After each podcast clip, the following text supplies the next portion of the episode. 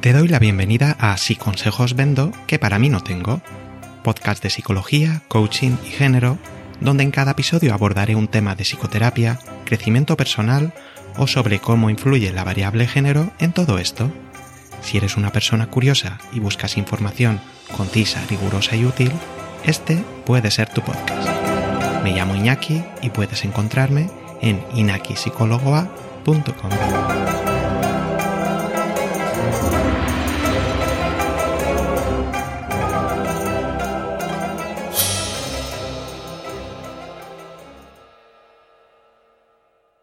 Hola, en este episodio número 2 nos toca hablar sobre coaching.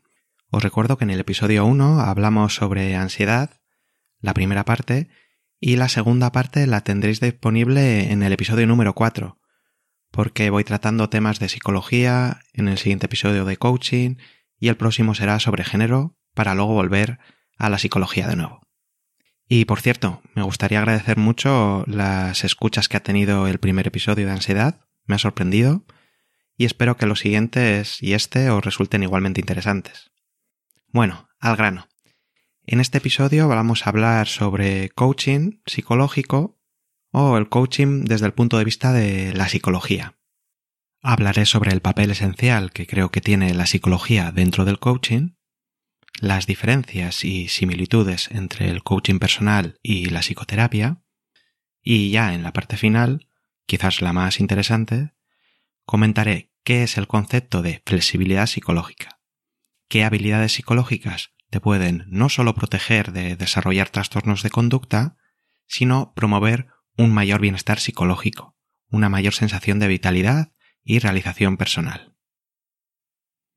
No me quiero meter en una guerra con las personas que ejercen coaching sin, sin haber estudiado psicología, pero lo que sí quiero hacer es reivindicar alto y claro el papel de las psicólogas y los psicólogos a la hora de ejercer eh, el coaching como una extensión natural de sus conocimientos y competencias en el mundo aplicado.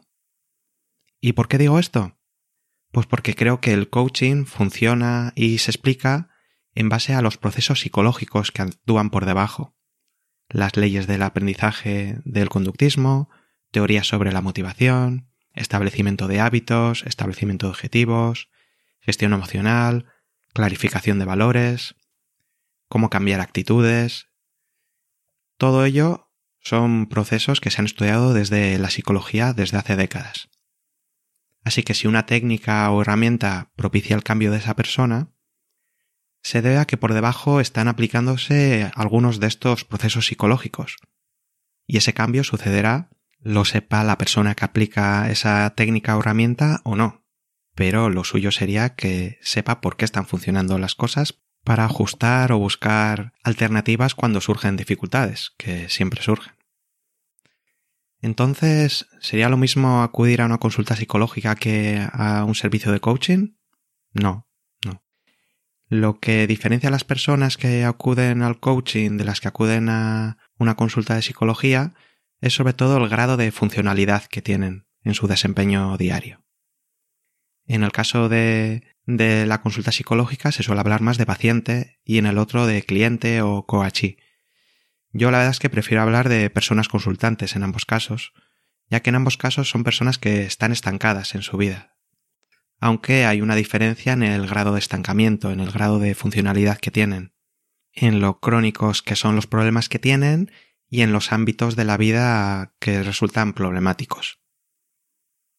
En terapia en general no son tan funcionales en uno o más ámbitos de la vida, pero realmente los procesos subyacentes, los que están por debajo y que explican por qué ambas personas están estancadas o por qué no se produce un cambio en la dirección deseada, son similares en ambos casos, como veremos a continuación. Difieren, como he dicho, en, en gravedad. En general, desde el coaching no se suelen tratar temas de salud, que serían competencias de la psicología, pero a veces no es tan sencillo delimitar. No soy muy amigo de los diagnósticos, y mucho menos categoriales, de si no cumples justo por un síntoma o dos, ya no entras dentro de esta categoría. Y creo que entre la salud y la enfermedad es un, un continuo mucho más gradual, ¿no? Y por eso es importante realizar una buena evaluación inicial para así poder personalizar eh, el proceso, saber de dónde parte la persona, qué recursos y qué carencias tiene. Porque la alternativa es eh, establecer un programa o un protocolo cerrado con unas herramientas que generalmente suelen funcionar en personas que están en la media, pero que igual no funcionan bien en la persona que acude al servicio de coaching en ese caso. He llegado a ver casos en los que una persona que se dedica al coaching exige que la persona que acude esté realmente comprometida con el cambio. ¿Y qué ocurre con las personas que tienen problemas con ese compromiso para cambiar? ¿No puede trabajar con ellas? Yo creo que sí, y sobre todo desde la psicología. Entonces, recapitulando, en la sesión inicial es importante establecer cuáles son los objetivos de forma conjunta, pero también es muy importante evaluar dónde está esa persona, de dónde parte, de qué carencias y de qué recursos dispone. Y creo que una persona profesional de la psicología tiene competencias para hacer todas esas tareas. Bueno, y también se diferencian en la duración, ¿no? El coaching y, y la psicología. Sí, en general sí, pero en algunas webs sobre coaching he visto que hacen una especie de parodia de la psicoterapia, como que solo nos centramos en el pasado, son terapias que duran varios años, etcétera, etcétera. Está muy lejos de, buena parte de la realidad actual, al menos desde el trabajo que, del modelo en el que trabajo yo, que es el modelo de la terapia de aceptación y compromiso y las terapias contextuales ya que en estas nos centramos sobre todo en, en evaluar qué aspectos mantienen la problemática actual en el presente y realizar cambios en base a ellos. Y además suelen ser terapias de corta duración y siempre individualizadas. Pero sí que es cierto que, como he dicho antes, la funcionalidad, gravedad y cronicidad de los problemas es distinto en una persona que acude a psicoterapia de la que acude a coaching, y ello influye en la duración. Así, en el coaching, desde dos a ocho sesiones nos podemos mover en esos rangos, dependiendo siempre del objetivo y de dónde parte la persona. En cambio, en psicoterapia, pues la media puede ser ocho o diez sesiones y en casos graves de depresión nos podemos ir a más de 20 sesiones fácilmente. Bueno, ¿y en qué se parecen el coaching y la psicoterapia? En ambos casos se trabaja desde la conversación sobre todo, y también se suelen utilizar tareas fuera de las sesiones. En ambos casos es importante desarrollar una buena alianza, hacer un buen equipo con la persona. En ambos casos el protagonismo lo tiene la persona consultante. Y además, eh, en ambos casos se trabajan procesos psicológicos similares, en distinta profundidad, seguramente, pero temas de gestión emocional, fusión con pensamientos que dificultan el cambio, etc., suelen ser necesarios eh, en ambos casos. ¿Y por qué está de moda el coaching?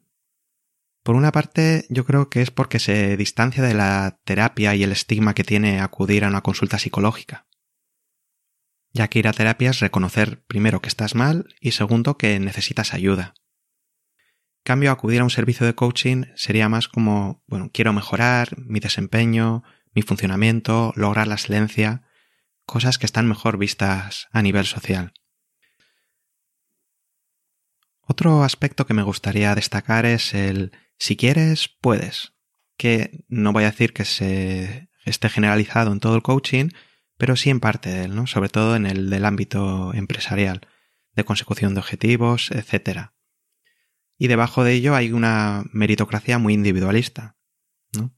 Hasta dónde llegue yo, todo depende de mi esfuerzo, de mi actitud, de lo que haga. Y frente al todo depende de mí y de mi actitud y el contexto en el que vivo es lo, el que marca, el que limita hasta dónde puedo llegar, entre esos dos polos yo creo que hay un margen amplio en el que se puede trabajar, en cosas que puede realmente cambiar la persona para mejorar. Pero sí creo que es necesario tener una sensibilidad respecto a la importancia que tiene el contexto y las experiencias de vida, los apoyos y barreras que, tiene la persona, para poder así establecer unas metas realistas que no sobrecarguen o culpabilicen a la persona si no se alcanza. Por ejemplo, si quieres eh, emprender un negocio, no es lo mismo que tu familia te apoye a que no tengas apoyo económico o del que sea. No es lo mismo que no tengas que pagar un alquiler que tengas que hacerlo. No es lo mismo que tengas criaturas a tu cargo o no de cara al tiempo que vas a poder dedicar a tu negocio. No es lo mismo que tengas una red extensa de personas o que seas una persona migrante en el país que todavía no ha podido construir esa, esa red de apoyo, ¿no? Y aquí creo que las profesionales de la psicología en general sí que tenemos una mayor sensibilidad a ese contexto socioeconómico, sociocultural. Bueno, ¿y cómo sería ese coaching psicológico del que hablabas al principio del episodio? Pues antes de entrar en ese tema, sí me gustaría reconocer que es verdad que en general la psicoterapia se ha centrado históricamente más en lo patológico, en el trastorno, en la enfermedad, entre comillas. Pero desde hace décadas se han propuesto ya varios modelos transdiagnósticos. Aquí lo que se hace es ver qué tienen en común distintos trastornos, qué procesos psicológicos están debajo de muchos de ellos que comparten. Y se ha visto no solo que muchos trastornos comparten muchos de estos procesos, sino que esos procesos nos ayudan también a establecer un continuo entre desde el trastorno en un polo al bienestar o salud en, el otro polo. Cuanto menos habilidades psicológicas tengas, más posibilidades tendrás de desarrollar un trastorno psicológico y este será de mayor gravedad. Por contra, cuantas más habilidades eh, psicológicas desarrolles, más te acercarás a ese polo de la salud y bienestar psicológico, sensación de vitalidad y de realización. Y para ir terminando, me gustaría centrarme un poco más en el modelo en el que trabajo, el modelo ACT de terapia de aceptación y compromiso, que es una terapia contextual de tercera generación y con orígenes en el conductismo radical. La hipótesis en la que se basa es que nos enredamos en procesos circulares que nos dan un alivio emocional inmediato pero que por contra nos alejan de vivir una vida valiosa. ¿Por qué ocurre esto? Porque nos fusionamos con ciertas emociones y pensamientos. Y el antídoto no sería tanto cambiar esos pensamientos o emociones para poder avanzar, sino aprender una forma diferente de relacionarnos con ellos, partiendo siempre de la premisa de que es normal tener emociones y pensamientos desagradables, pero que cuando aparecen no tienen por qué tener tanto control sobre nuestras vidas. Y esto es lo que se conoce como flexibilidad psicológica. Esta flexibilidad sería la habilidad de estar en el momento presente, con una postura de apertura hacia sea lo que sea que ya estás experimentando en ese momento, a la vez que actúas conforme a tus valores. Ir explicando esto un poquito a poco. Se trata de habilidades psicológicas que se aprenden mediante la práctica continuada, es decir, no es suficiente con entenderlas, entre comillas, ya que sería como tratar de aprender a andar en bici simplemente leyendo cómo hay que hacer para mantener el equilibrio, balancear el cuerpo, etc. Cuando realmente se trata de un proceso, un aprendizaje experiencial. En ACT, la flexibilidad psicológica se compone de seis procesos, de los que hablaré en episodios futuros, y que pueden resumirse en tres posturas, de las que hablaré brevemente ahora. Estas tres posturas serían la postura abierta, postura centrada y postura comprometida. Vamos con la primera. En la postura abierta eres capaz de tomar distancia y desengancharte de las emociones y pensamientos que se interponen en tu camino a la hora de actuar según tus valores. Entonces eres capaz de hacer espacio a esos pensamientos y emociones, dejándolos fluir a su ritmo, sin luchar contra ellos. Recuerdo que en el episodio de ansiedad ya vimos cómo esa lucha, esa huida o control de la ansiedad, eh, lo que podía provocar es que aumentara esa ansiedad a la larga, ¿no? Así, por ejemplo, cuando nos fusionamos con una emoción como puede ser el miedo, o un pensamiento como no puedo más, esto es demasiado difícil para mí, nuestro comportamiento se vuelve rígido, ya que nos ponemos en un modo de hay que arreglar esta emoción, este pensamiento. Como si hasta que no resolviéramos esa emoción, ese pensamiento desagradable, no pudiéramos seguir adelante con nuestra vida.